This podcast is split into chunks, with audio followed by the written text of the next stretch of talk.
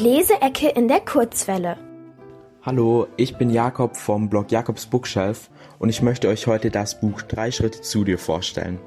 In dem Buch geht es um die 17-jährige Stella, die an der Lungenkrankheit Mukoviszidose erkrankt ist.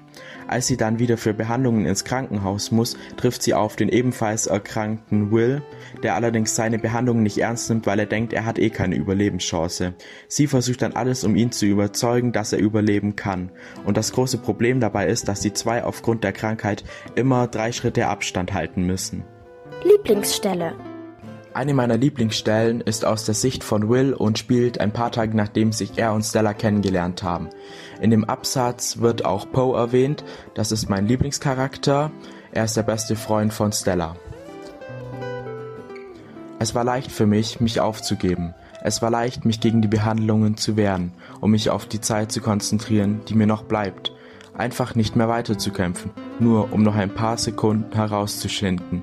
Aber Stella und Poe haben dafür gesorgt, dass ich plötzlich jede zusätzliche Sekunde möchte, die ich kriegen kann. Und das macht mir größere Angst als irgendwas zuvor. Was gefällt mir an dem Buch?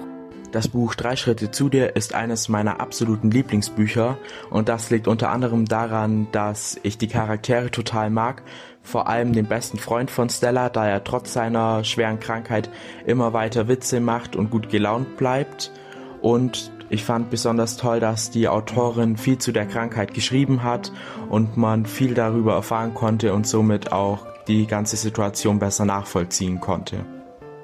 Die Leseecke in der Kurzwelle.